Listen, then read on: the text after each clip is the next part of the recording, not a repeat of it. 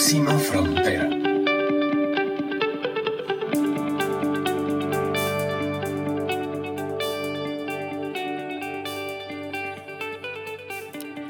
Hola, hola, qué gusto volver a saludarles. Yo soy Carla Chávez y esta es Próxima Frontera, el espacio, el podcast para abordar temas de sostenibilidad, de economía circular y de progreso. El podcast que invita a pensar, a repensar, a desaprender y aprender lo que necesitamos para impulsar los cambios que el mundo necesita. Es un gusto volver a estar con ustedes después de una breve pausa en lo que es nuestra nueva temporada. Y la hemos titulado tenemos que hablar nuestra relación con el plástico.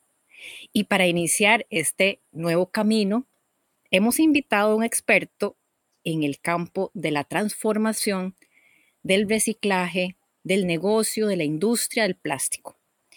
Jaime Cerdas es fundador y director de Mundo Rep, una de las empresas pioneras en Centroamérica en la transformación del plástico, un amigo además y aliado de nuestro programa eCoins, a quien me da muchísimo gusto dar la bienvenida en esta nueva temporada de Próxima Frontera. Bienvenido, Jaime, gracias. Muchas gracias a vos, Carla. Muchas gracias por tenernos por aquí. Siempre es un placer colaborar con, con las iniciativas de Próxima y, y de eCoins, como ya lo mencionaste, donde nos sentimos como en familia.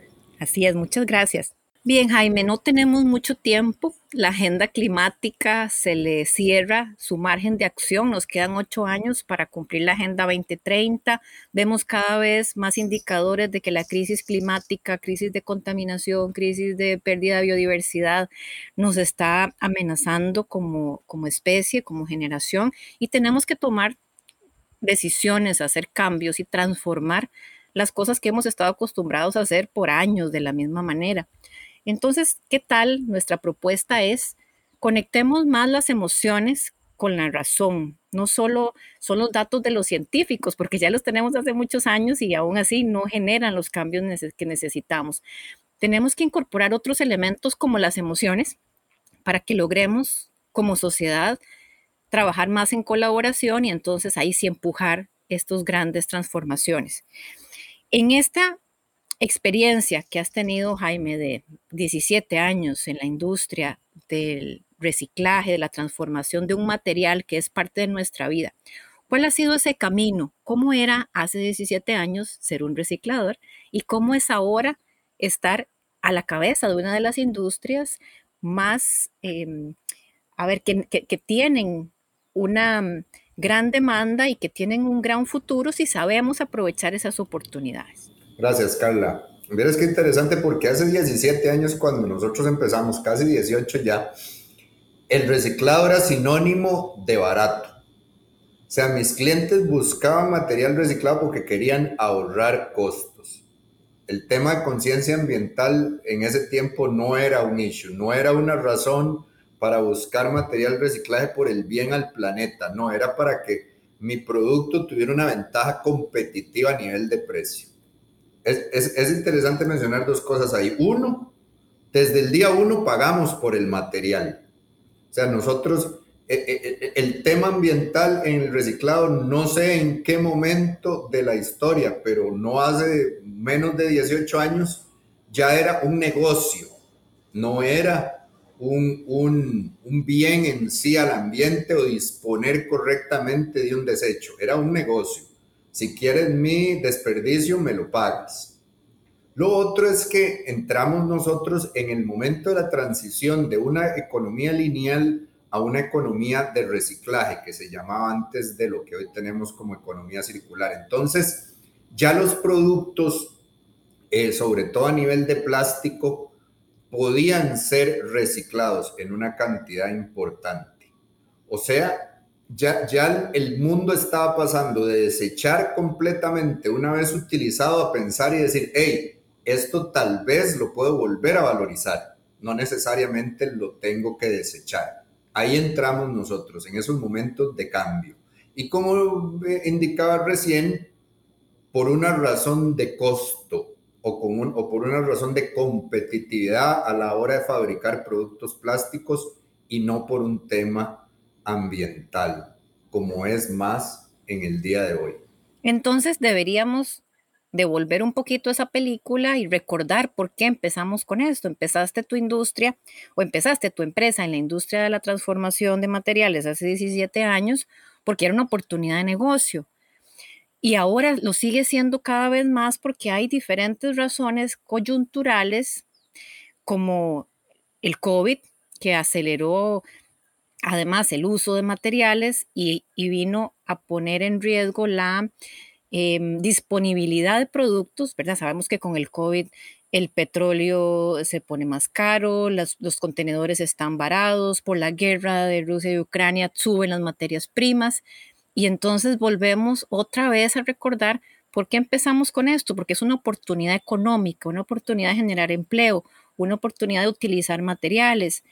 Eh, ¿Cómo hacemos para que superemos, Jaime, lo que pudo haber sido o lo que es una pequeña cantidad, porción del mercado que entiende esto, los empresarios tal vez que, han estado aprovechando estas ventajas, pero lo ponemos exponencial para superar los, las mediciones muy escasas de reciclaje que tenemos. Sabemos que en Latinoamérica andan como por el 5% en general, eh, en el mundo posiblemente no pasamos del 10% de aprovechamiento de materias primas usando el reciclaje, pero entonces hay como una contradicción, ¿verdad? Es un negocio que podría ser altamente rentable con externalidades positivas asociadas, pero no logramos romper esa barrera.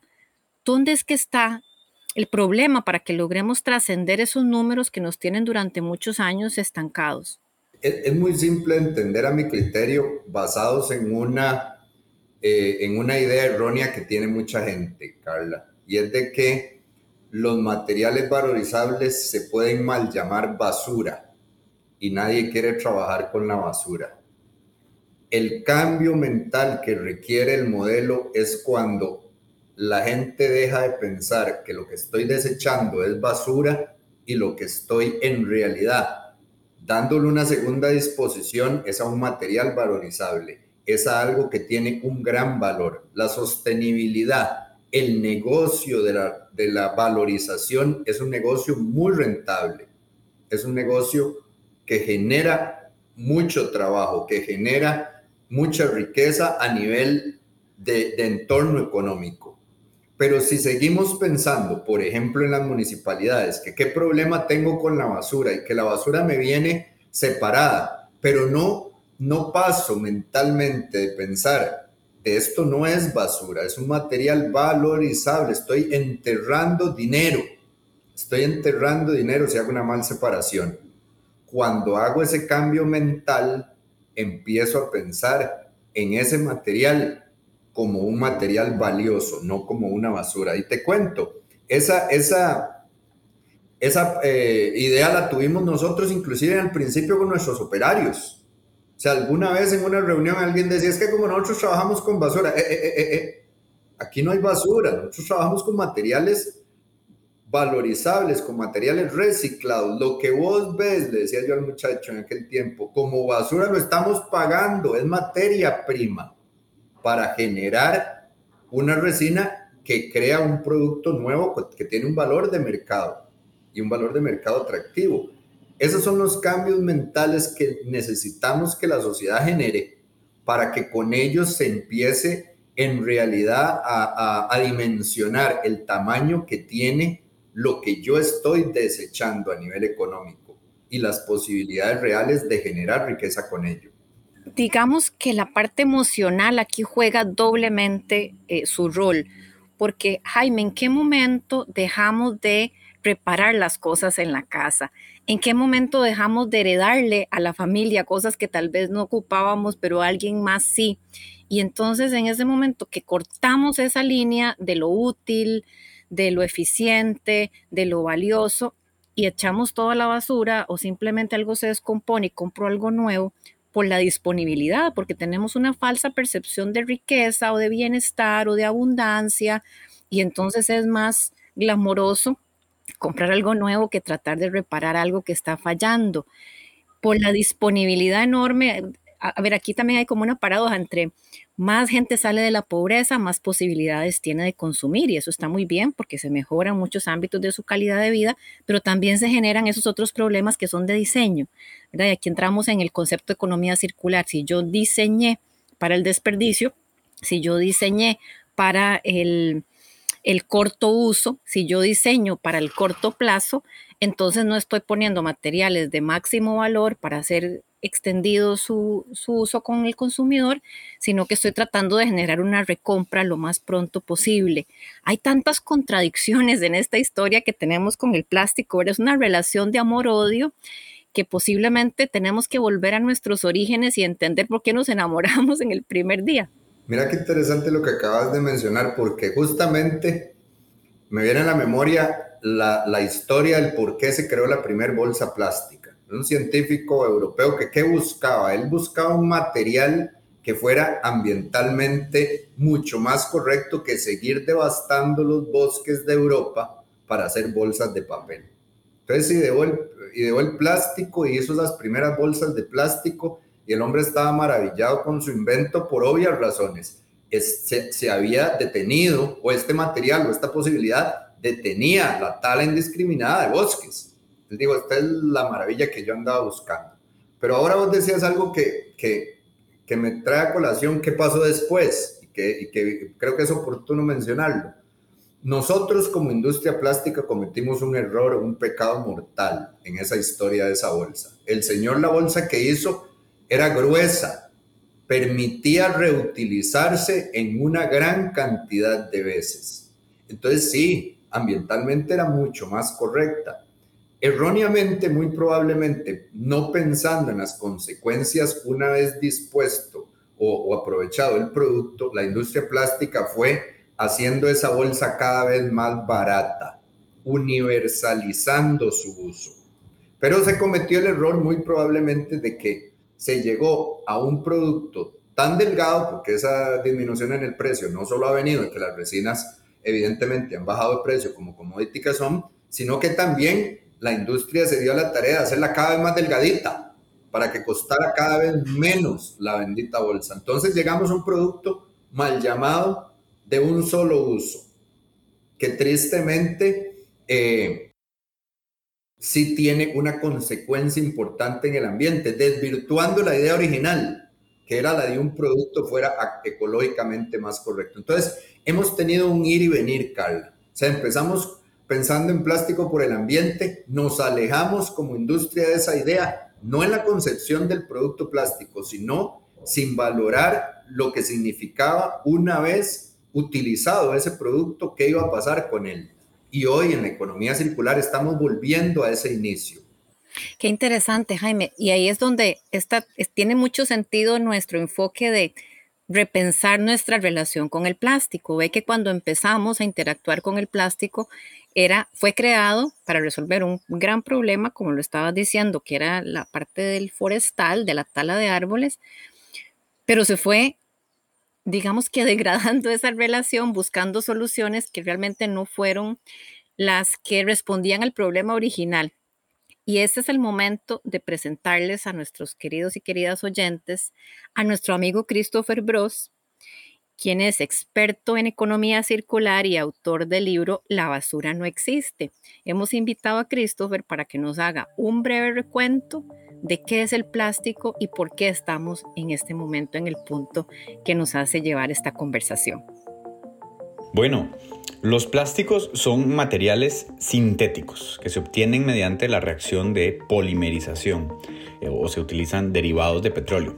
Son materiales orgánicos, igual que la madera, el papel o la lana, y las materias primas que se utilizan para producir el plástico son productos naturales como el carbón, el gas natural, la celulosa, la sal y, por supuesto, el petróleo. El término plástico proviene del griego plásticos, que significa que se puede moldear. Y según los aditivos que le pongamos y cómo lo, formulemos, el plástico va a poseer distintas propiedades, ¿verdad? Que van a permitir que se moldeen o adaptarlos a diferentes aplicaciones. La Sociedad de Industria Plástica eh, estableció la clasificación que conocemos hoy de los plásticos más utilizados en el mercado. El plástico número uno es el que todos conocemos como el PET. Se utilizan para hacer envases de alimentos y bebidas. El plástico número dos es el HDPE. Estos se caracterizan porque tienen una impermeabilidad, no son tóxicos, resisten como envases para shampoo, detergentes. En el plástico número 3, que es el PVC, este se produce a partir de gas y sal y se utiliza para productos relacionados con la plomería. Luego pasamos al plástico número 4, que es el LDPE. Estos se crean a partir de gas natural y son muy durables y flexibles. Se utilizan para hacer desde bolsas, para congelados, alfombras, vestidos, de todo. Luego tenemos el polipropileno, el PP, que es un plástico muy duro. Es de alta cristalinidad, se le llama así. Se utiliza sobre todo para hacer tapones, tapas, latas de refresco, contenedores, envases para la industria médica. Luego el plástico número 6, que es el polistireno. Estos son frágiles, pero a la vez rígidos se utilizan como para hacer cubiertos o las, las cajas de CDs están hechos con este, con este plástico. Y luego tenemos esta gran otra diversidad que es el plástico número 7 o los otros que son, provienen de resinas plásticas combinadas con varios aditivos, varios compuestos y son difíciles de reciclar. Jaime, en estos 17 años que has estado al frente de Mundo Rep, que por cierto empieza a tener reconocimiento en varios ámbitos. Sé que a finales del año pasado, Mundo Red fue reconocida como una de las mejores empresas de Centroamérica después de pasar por un exhaustivo proceso y eso nos alegra muchísimo por muchas razones. Primero porque sabemos de toda la innovación y el empuje que ustedes le ponen a Mundo Rep, pero además porque ponen el spot, le ponen la luz al tipo de industria que necesitamos para los próximos años. Industria que pague a su cadena de valor, que genere empleo de calidad, que sea formal eh, y que además esté abrazando la innovación. La pregunta es, Mundo Rep, como una de estas empresas líderes eh, en muchos ámbitos, y para mí lo más importante es ese liderazgo en la visión, cómo interactúa con otros jugadores de la industria plástica, porque además estás presente en el gremio de la industria plástica del país. Cuando tenés a Mundo Repto empresa y ves el reflejo de las otras empresas que están también en la industria, ¿qué coincidencias y qué diferencias podrías encontrar? Creo que lo más importante a nivel de gremio es que como gremio en Costa Rica estamos impulsando el que la industria plástica tenga un, un papel preponderante en la nueva economía circular. O sea, creemos que la solución del problema, la contaminación de plástico, y cuando hablo en plural estoy hablando por el sector plástico, como miembro de la Cámara de Productores de Plástico en Costa Rica, estamos pensando en que nuestro sector tiene que estar inmerso en la economía circular como parte de la solución definitiva los problemas de contaminación por plástico. O sea, y eso parte, Carla, desde el diseño, como lo decías hace un rato. O sea, estamos haciendo esfuerzos importantes por capacitar a la industria en cómo nos, nos metemos de cabeza en la nueva economía circular, que parte desde la conceptualización del diseño de los productos, desde la, la utilización y reutilización de los mismos, luego que sea un producto 100% reciclable. reciclable. Eh, ah, reciente cuento, y no puedo hablar de marcas todavía, hay gente que ha estado empacando productos para, para grandes marcas ticas que no se estaban preocupando por la parte ecológica de, su empaque y que hoy están tratando de innovar en que sus empaques plásticos sean en una sola eh, capa, no en multicapas para que un empaque que tenían antes, que no era reciclable, porque esas capas no necesariamente eran plásticas, hoy pueda ser de la misma familia plástico para que industrias como Mundo Rep o cualquier otro de los competidores que tenemos pueda reciclar esos empaques. Entonces ya vemos una tendencia eh, de nuestros clientes como industria plástica buscando esas alternativas innovadoras que permitan el aprovechamiento, ojalá del 100%, de los desechos de sus productos una vez que cumplan su primera vida, porque ahora estamos claros que ya no se van a, terminar, ojalá, en, ningún porcentaje eh, como un desecho o una basura, sino que se van a volver a valorizar, en, ojalá en el 100% de, las, de los casos, ¿no? Entonces lo que me estás diciendo, según te entiendo bien, es que empezamos con un propósito muy bien, muy bien, luego empezamos a complicar la cosa, complicar la relación, hacernos como un montón de, de bucles para supuestamente ser más eficientes y más rentables, pero eso a la vez fue creando entonces los propios problemas de esta relación que tenemos ahora con el plástico y puede que una de las soluciones sea volver a la base, volver al original, volver a entender cuál fue el problema inicial que vino a solucionar el material plástico. Y Jaime, ahí hay una frase muy conocida en las relaciones que dice, lo siento, pero conocí a alguien más. Tenemos que hablar porque conocí a alguien más. Y entonces aquí ese alguien más puede ser el vidrio, puede ser el cartón, puede ser algún otro material. ¿Cuál es tu experiencia y tu visión cuando alguien dice, conocí a alguien más y voy a sustituir el plástico por otro material? Mira, yo, yo, no, yo no creo, el otro día me decían, es que nosotros en el sector plástico nos corre el plástico por las venas, y yo no, yo, yo soy apasionado de lo que hago a nivel de, valorización, pero, pero si la tendencia del mercado, o sea que al final nosotros terminemos reciclando unos plásticos que vienen de caña de azúcar, igual me da que ya no sean derivados del petróleo. Es el trabajo que hacemos eh, entregándole al mercado el mejor empaque posible, Carla. Como, como, como, como industria plástica, yo creo que la misión es la primer misión, sobre todo los que eh, fabrican empaque plástico, es mi empaque debe velar por la salud de mi cliente, debe velar por la calidad, por mantener la calidad del producto que se va a empacar en mi empaque. Si eso significa plástico, si eso significa bioplástico, si eso significa un material X que todavía no se ha creado, pues bendito sea y bienvenido sea también. A, mí no me, digamos, no me atemoriza la, competencia me parece que la competencia lo único que viene a hacer es ayudarnos y a permitirnos la innovación, crear, crear, innovar.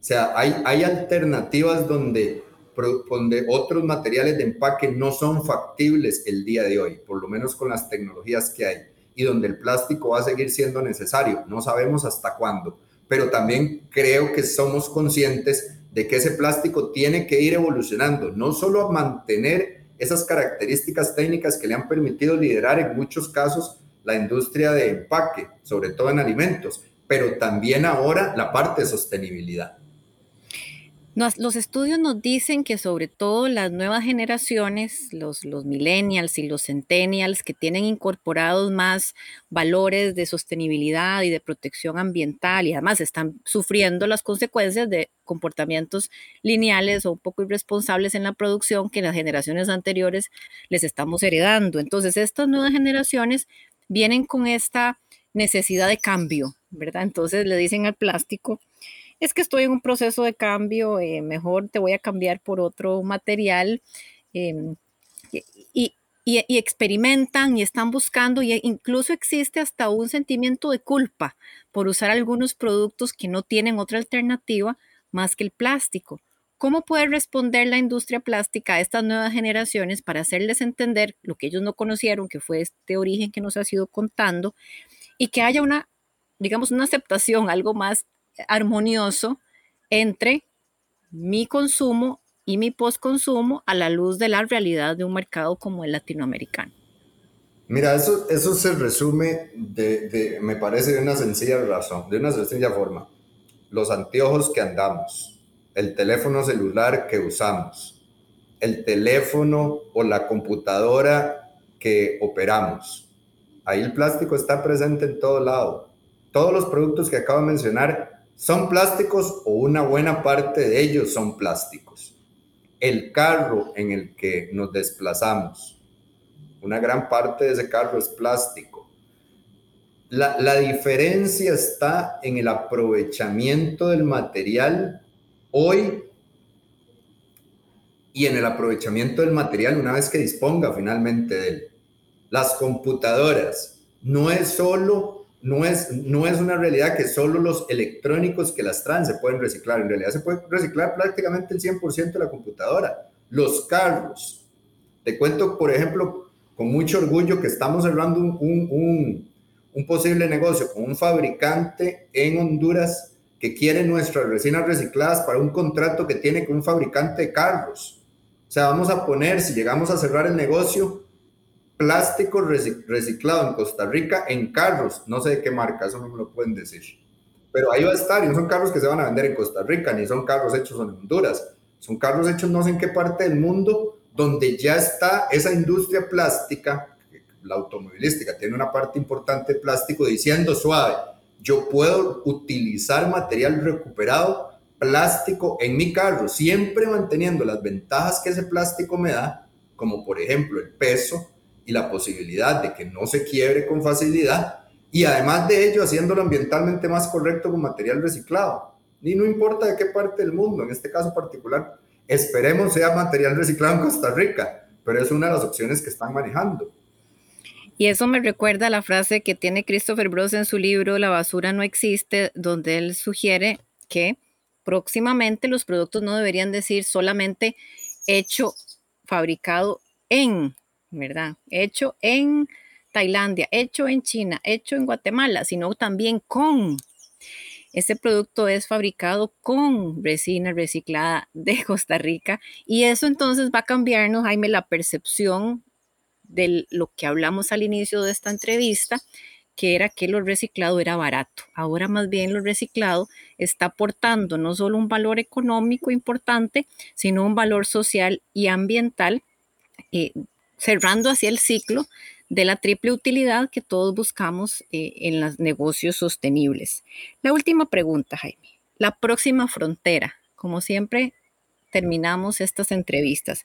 ¿Cuál crees que es la próxima frontera en esta transformación de la industria plástica y su relación con los consumidores para que la frase, digamos, de cierre sea el problema no sos vos, soy yo, que es el típico cierre de las relaciones. El problema no es el plástico, no sos vos, el problema podemos ser nosotros. Entonces, ¿cuál es la próxima frontera de la industria para que armonicemos esa relación? Mira, para mí lo más importante de, inicio, en el cortísimo plazo, es lo que podamos como país y región ir haciendo en mejorar eh, la separación, eh, la separación de, valorizables, la, separación de ordinarios. Que desde mi casa realmente yo no solo separe, como lo hacemos muchos costarricenses, sino que ese material llegue a las cadenas de reciclaje cual debería ser. Sí, yo estoy convencido de que si la separación la hacemos en, manera creciente, la industria del reciclaje va, a florecer en el país, porque es un negocio bueno. O sea, van a haber más mundo reps, van a haber más cartoneras, van a haber más vidrieras, van a haber más papeleras. O sea, va a haber más negocio en un, en un entorno de valorización que genera riqueza del cual yo hablamos. Y la segunda, yo creo que las tecnologías van apuntando a que a muy corto plazo los materiales reciclados sean incorporados en, en, las resinas que producirán cualquier tipo de producto, incluyendo lo que hoy no podemos hacer, que es, por ejemplo, empaque de alimentos o que esté en contacto con alimentos, mejor dicho. O sea, la tecnología nos va a llevar a que eso va a ser el diario vivir y entonces el empaque de galleta vaya, vaya a llevar inmerso a una resina que ya no va a ser una resina reciclada, una resina virgen, sino un, nuevo campón, una nueva resina fabricada en parte con resina reciclada y en parte con resina virgen con las características necesarias para que sea el mismo empaque que hoy, que hoy vemos. Y no, ni siquiera como consumidores sepamos que ahí hay ya material recuperado en algún lado del mundo con tecnología de punta. Siento que para ahí vamos y siento que a muy corto plazo eh, va a haber una necesidad urgente de crecimiento en las cadenas de suministro valorizables, porque la tecnología puede ser que nos llegue antes y más bien los recicladores necesitemos de más material para suplir esos canales o esos nuevos clientes que podrían surgir a muy corto plazo. Así es, me, da la idea esto que decir de la independencia energética que necesitamos para no estar dependiendo de temas coyunturales y, de que los precios del petróleo suben, bajan y nos afectan nuestras economías. Me habla eso de, de independencia alimentaria también, de, ir a lo local y de independencia de materias primas, de que ya lo que tenemos acá lo recuperemos desde la fuente y lo transformemos con empleo e industria local, incorporando todo ese beneficio que nos da la innovación y la tecnología. Jaime Cerdas fundador y director de Mundo Rep. Muchas gracias por acompañarnos en esta nueva temporada de Próxima Frontera que se llama Tenemos que hablar nuestra relación con el plástico. Ha sido un gusto, como siempre, conversar con vos y esperamos muchísimos éxitos más para Mundo Rep. Muchísimas gracias a, todos y agradecidísimo siempre con ustedes por participarnos. Muchas gracias. Y a todos ustedes que nos han acompañado, a todas ustedes que nos siguen, muchas gracias por ser parte de este medio de comunicación, de este canal de educación y transformación Próxima Frontera. Y esperen el segundo episodio de esta nueva temporada. Tenemos que hablar nuestra relación con el plástico. Pórtense bien. Próxima Frontera